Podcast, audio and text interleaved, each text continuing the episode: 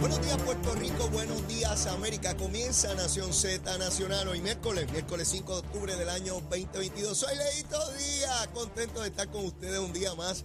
Mire, reconstruyendo todo lo que ha ocurrido después de ese huracán y a quemar el cañaveral bien duro. Besitos en el cutis para todos, seguro que sí, tempranito en la mañana. Y antes de darle fuego a ese cañaveral, vamos a los titulares con Carla Cristina. Buenos días, soy Cara Cristina informando para Nación Z Nacional de los titulares. El Departamento de Salud reportó ayer la muerte de un hombre de 85 años en la región de Ponce como el primer fallecimiento en la isla ocasionado por leptospirosis, una enfermedad endémica de Puerto Rico debido a nuestro clima tropical que es comúnmente contraída a través del contacto con la orina de ratones infectados. Salud informó además otros 66 casos de los cuales uno es un caso confirmado, siete son casos probables y 58 son casos sospechosos. Y en el caso de las muertes asociadas al paso del huracán Fiona por la isla, el departamento informó que la cifra se elevó a 29. Se trata de tres hombres y una mujer, todos mayores de 65 años. Mientras la muerte de un confinado el pasado fin de semana en el complejo correccional de Bayamón elevó a 71 los fallecimientos en instituciones del Departamento de Corrección y Rehabilitación en lo que va de año, una cifra que ya supera el total anual entre 2017 y 2020. Y aunque la mayoría de los decesos aún no tienen una certificación del Instituto de Ciencias Forenses, la secretaria Ana Escobar Pavón atribuyó los fallecimientos a la vejez y a condiciones médicas preexistentes de los reos. Y en temas internacionales, el presidente de Rusia, Vladimir Putin, promulgó hoy los tratados de adhesión de las autoproclamadas repúblicas de Donetsk y Lugansk, así como las regiones de Gerson y Zaporilla, todas ellas ocupadas parcialmente por las fuerzas rusas, a pesar de las denuncias internacionales sobre la ilegalidad de estos actos.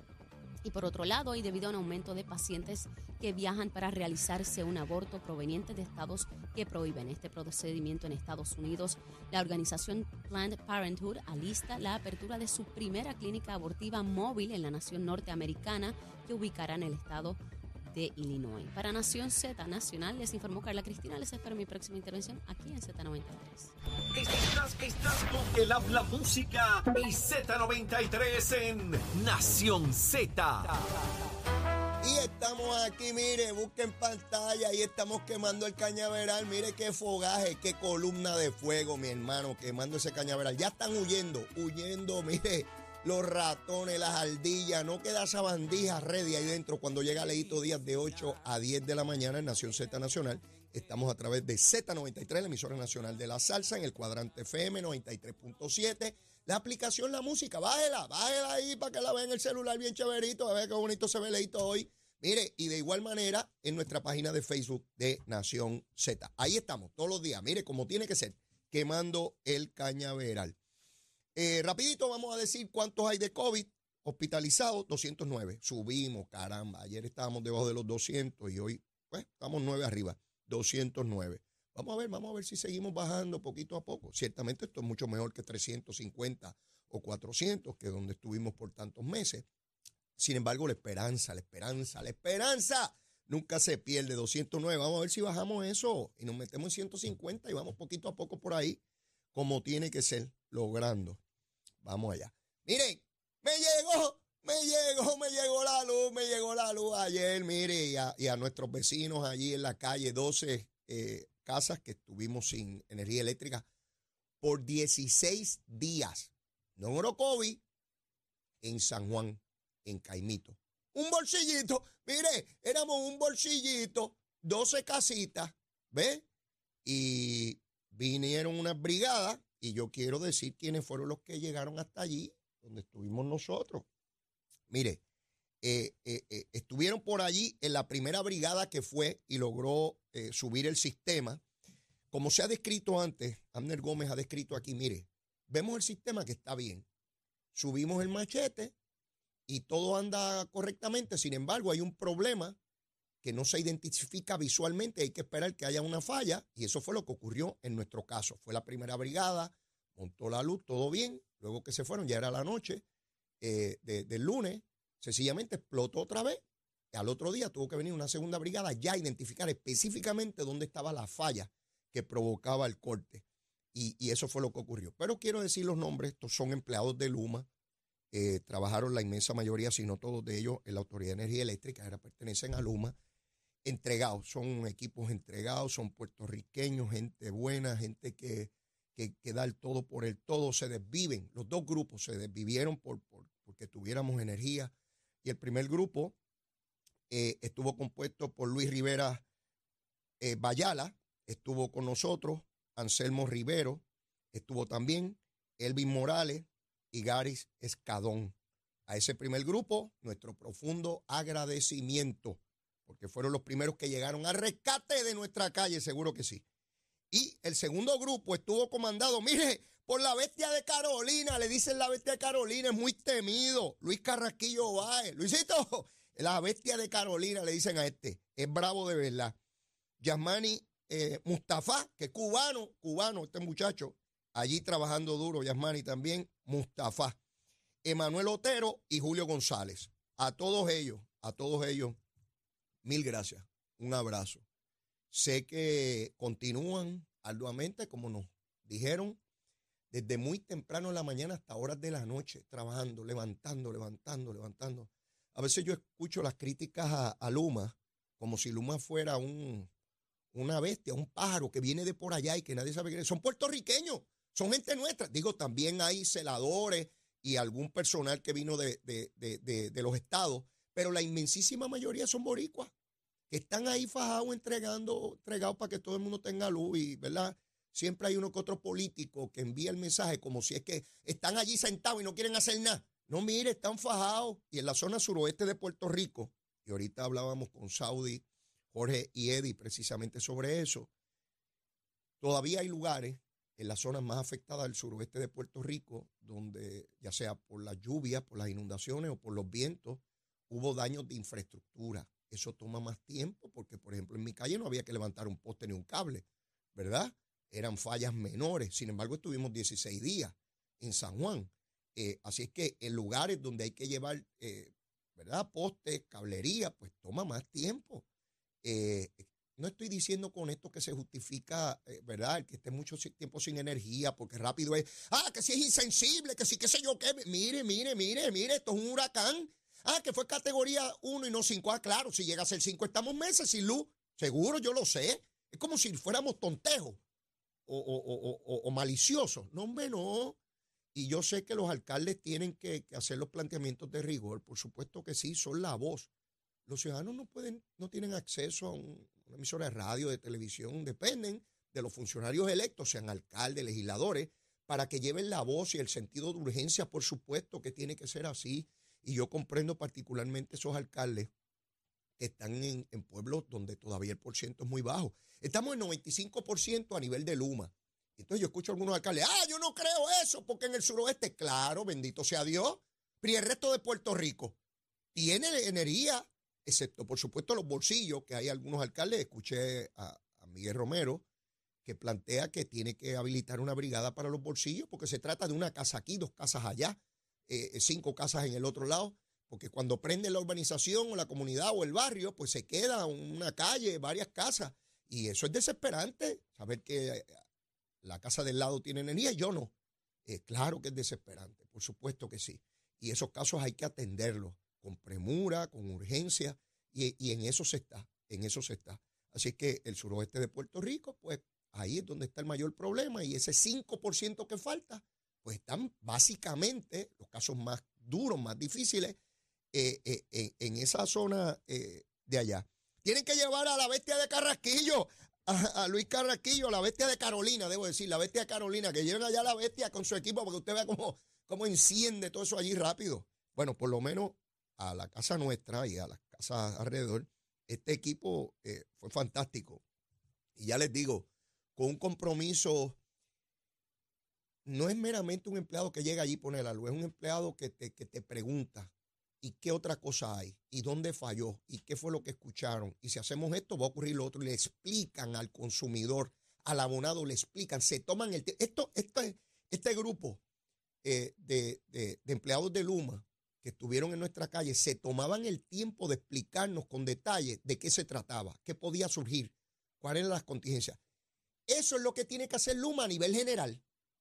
Eso que hicieron esos empleados y que Abner Gómez se ha convertido en parte de esos portavoces es darnos explicaciones para que nosotros podamos planificar, porque como he dicho en tantas ocasiones, y vuelvo a repetir, no es lo mismo que me digan, Leito, Leito, se te fue la luz y hasta el viernes no llega. Pues yo tengo que, que hacer los arreglos hasta el viernes. Pero si no me dicen, yo no sé si es dentro de una hora, si es mañana, si es la semana que viene, si es dentro de 16 días.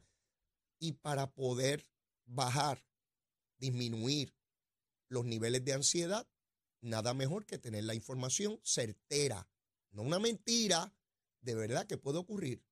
Y eso es básicamente lo que estamos pidiendo en esta primera etapa con Luma y ha sido la crítica mía a Luma desde hace desde que llegaron el primero de junio del año pasado. Este, tienen que explicar, tiene que haber un portavoz, tiene que haber alguien de carne y hueso que le explique a la gente qué es lo que está ocurriendo. Y así yo sé por dónde vamos. Y no dependo de Luis Raúl, ni dependo de Jaramillín, que vienen a meterme en buste para que yo viva desesperado. Sí, porque esos pájaros lo único que hablan son cosas para que yo esté desesperado y que yo tenga ansiedad y que yo crea que me quieren matar. Sí, porque usted escucha a Jaramillo y parece que Luma viene, entran a las casas y liquidan a todas las familias según van pasando por las casas. Y escucha a Luis Raúl y también eso es, olvídese, un huracán categoría 29 Sí, no, no, mi hermano. No se trata de desesperar a este pueblo. Se trata de darle información que sea veraz, que sea cierta. Y a base de eso, cada uno toma la decisión que corresponda. Otra vez, mire, este, por más que gusanga que yo hable aquí, por más que yo crea que me la sé toda, cuando llegan las elecciones yo soy un votito, uno nada más. Y cada uno de ustedes es un votito. Y usted emite ese voto donde usted quiera. Nadie lo puede obligar a nada, ni Leito ni nadie, ni ningún político, ni ningún analista, ni ningún líder obrero, ni esos son unos pájaros, cada uno de ellos vota como le dé la gana. Usted vota como usted le dé la gana y usted decide usted, es para el futuro suyo. Yo cuando voto estoy pensando en el futuro de mi familia, de la gente que quiero y de mi pueblo, y cada cual hace eso y tomamos decisiones distintas. Y eso no quiere decir que unos son buenos y otros son malos. Estamos participando en el proceso democrático. Se acabó. Y no hay que insultar a nadie, ni decirle perro muerto, ni no, mire nada de eso. Y tratar de vivir en comunidad y en sociedad como corresponde.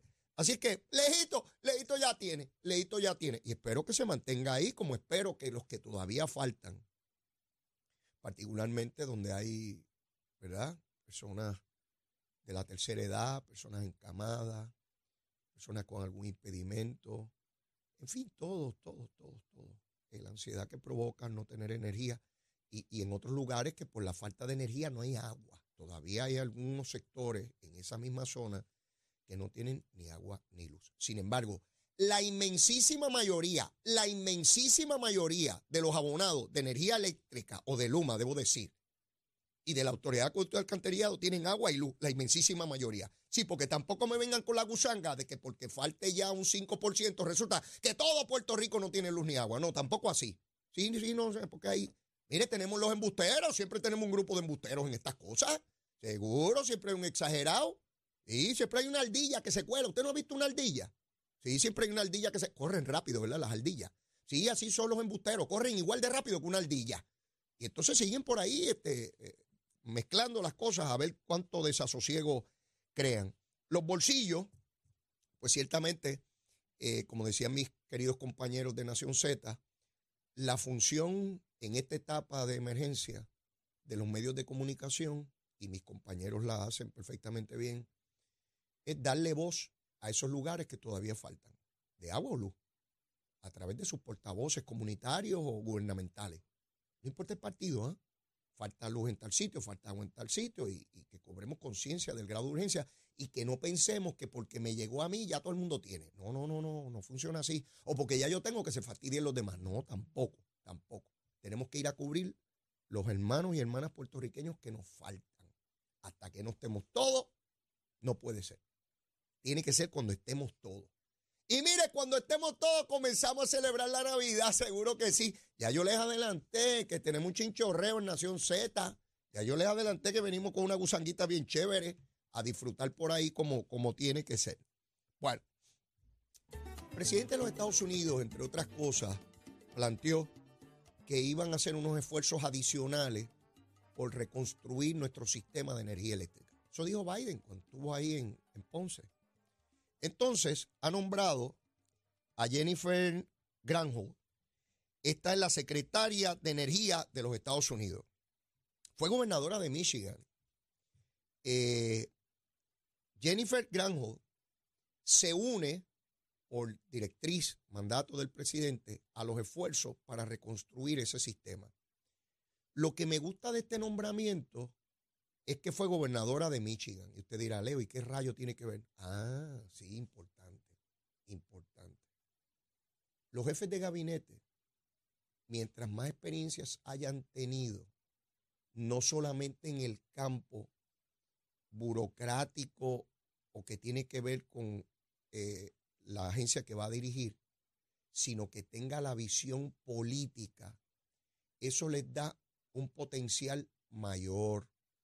Sí.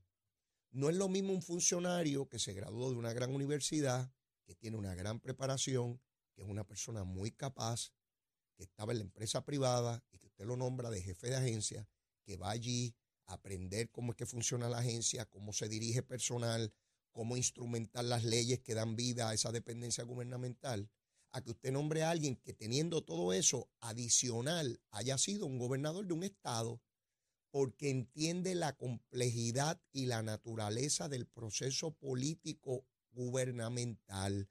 Y esto es algo que es complejo de explicar, porque muchas personas piensan, ah, pero si es político, mire, ¿sabe qué? Los políticos tienen una sensibilidad adicional a la que pueda tener un funcionario que nunca ha estado buscando votos. No subestimen eso nunca. El que tiene que ir a buscar votos a cada casa ese que conoce la necesidad porque le ha visto el rostro. No es lo mismo ser un jefe de agencia en una oficina con aire acondicionado, un escritorio bien grande, lleno de papeles, leyendo papeles sobre urgencias y necesidades, a alguien que sabe que cuando le traen una estadística de esto, hay cientos, miles o millones de rostros de necesidad urgente y que dependen de él. Eso lo tiene esta funcionaria porque fue gobernadora por casi una década de un estado. Y eso le da una visión distinta, mucho más amplia en el proceso. Ya a mí me encantaría que los jefes de agencia cuando se fueran a nombrar hubiesen tenido que tener obligatoriamente alguna experiencia en el campo, en el field, en el contacto directo con los seres humanos. ¿Ve? No es lo mismo llegar a, un, a un lugar lleno de fango, meterse allí para buscar una casa, para buscar una persona que tiene un problema en un campo de Puerto Rico. ¿Cuántos jefes de agencia tienen a lo largo de la historia de Puerto Rico esa experiencia? Y no estoy diciendo que, son incapacitados porque no la tengan, estoy diciendo cómo eso mejora, cómo eso hace que sea más poderoso el entendimiento del funcionario al momento de su ejecución de gobierno. Y en este caso, eh, la secretaria de Energía de los Estados Unidos sabe lo que es que ciudadanos no tengan energía eléctrica o que el sistema está colapsado, porque ella lo puede traspolar, transferir al estado donde ella dirigió y el tipo de caos que se crea y la falta de desarrollo económico que provoca el que no haya un sistema de energía robusto que pueda abastecer las necesidades de la jurisdicción de la cual estemos hablando. Y en esa parte no la conozco, no sé ni siquiera su tono de voz, pero ya esto me adelanta unos elementos que son importantes, por supuesto. Habrá que ver qué tipo de andamiaje se monta para que ella pueda actuar. Eso es lo que todavía no parece estar claro, ¿verdad? Porque aquí intervienen distintas entidades de gobierno, porque acá está Luma, acá está la Autoridad de Energía Eléctrica, acá está FEMA, acá ahora va a estar eh, eh, el Departamento de Energía, está COR3. Hay una serie de, de dependencias gubernamentales que usted dice, bueno, pues si hay mucha gente funciona bien. No necesariamente. Empiezan los choques de ego. Eso me toca a mí, no a ti. Que se has metido tú ahí y no yo. Empiezan los choques de personalidades. Yo lo he visto en el gobierno muchas veces. Muchas veces lo he visto. Dos, que se creen que, el ego no le cabe en, en, la Basílica de San Pedro. ¿Ves? Y que entienden que son tremendos y acaban neutralizando el trabajo que hay que realizar. Por eso es que la supervisión de ese trabajo de reconstrucción es tan importante. No necesariamente por tener a la persona más capaz resulta que va a resolver. No todo el mundo está enfocado en resultados. Hay gente que está enfocado más en su proyección pública, en que el que tiene que proyectarse soy yo y no aquel. Mire, los egos son una cosa. Mire, así hacemos, así hacemos los seres humanos. No, yo no quiero que otro se destaque en el programa, yo quiero que sea yo, Leito. Y Leito Lucio aquí quiere que sea el mejor programa y todo el mundo quiere ser el mejor y todo el mundo quiere ser el tremendo aunque no lo sea. Así que tenemos que estar mirando con mucho detenimiento la manera en que se va a imbricar, a imbricar, mezclar todas estas dependencias gubernamentales, a ver si en final de cuentas tenemos lo que estamos buscando, un sistema robusto de energía eléctrica. Eso es lo que estamos buscando. Y después de la pausa, vamos a tener con nosotros a la senadora del Partido Popular eh, por el distrito de Guayama, Gretchen Howe, porque ella ha estado celebrando unas vistas públicas relacionadas con las placas solares. Ustedes saben que ha habido reclamos en términos de las garantías y los problemas que algunos ciudadanos han estado confrontando con esto y me parece importante que, este programa sirva para llevar información en esa dirección porque ahora es que surgen los problemas con este tipo de, de, proyectos que es importante, donde las personas invierten unas enormes cantidades de dinero y esperan que las garantías estén ahí al momento de ser utilizadas. Pero será la senadora quien nos va a estar dando después de la pausa eh, ¿qué, está ocurriendo en esas vistas que me parecen muy importantes en este momento preciso en el cual estamos todavía en la emergencia. Llévatela, Chero. Buenos días, soy Carla Cristina informando para Nación Z Nacional. En el tránsito continúa algo de congestionadas las principales vías de la zona metropolitana como la autopista José Diego entramos entre Vega Alta y Dorado, también entre Tuabaja y Bayamón, más adelante entre Puerto Nuevo y Atorrey, esto hacia la salida hacia el Expreso Las Américas igualmente, la carretera 165 entre Cataño y la entrada a Guaynabo en la altura de la intersección con la PR22, también la carretera número 2 en el área entre Sochville y Caparra, la, la PR5 y la 167 en algunos tramos de Bayamón, sobre todo cerca de la carretera número 2 en esa intersección. También la avenida Lomas Verdes entre la American Military Academy y la avenida Ramírez de Arellano, un tramo del expreso Martínez Nadal cerca del área llegando a San Patricio. Igualmente, el expreso Oriotti de Castro desde la confluencia con la ruta 66 en todo ese trayecto hacia hasta la entrada al túnel Minillas en Santurce. El ramal 8 y la avenida 65 de Infantería también están presentando congestión en el área de Carolina. El expreso de Trujillo en Río Piedras, precisamente a la salida hacia la avenida Central igualmente. Tramos de la 177 y la 199 en Cupé y en Trujillo Alto y más en la zona sur por lo menos la zona central, pero más al sur de la zona metropolitana de San Juan, en el área de Caguas, la autopista Luis Aferré, la PR52, también la 172 en Sidra y la 30 entre Juncos y Caguas está sumamente ataponada. Más adelante actualizo esta información para ustedes. Ahora pasamos con el informe del tiempo. El Servicio Nacional de Meteorología nos informa que se espera que el oleaje aumente hoy hasta 6 pies a través de las aguas del Océano Atlántico hasta 7 pies mar afuera del Mar Caribe y el pasaje de la Mona. Los vientos estarán moviéndose del este a velocidad de, de 15 a 20 nudos con ráfagas más fuertes, particularmente a través de las aguas del sur de la isla. Además, existe un riesgo moderado de corrientes marinas en la mayoría de las playas, incluyendo las islas municipios de Vieques y Culebra. Más adelante les hablo sobre qué esperar del clima para hoy, para Nación Z Nacional. Les informó Carla Cristina. Les espero mi próxima intervención aquí en Z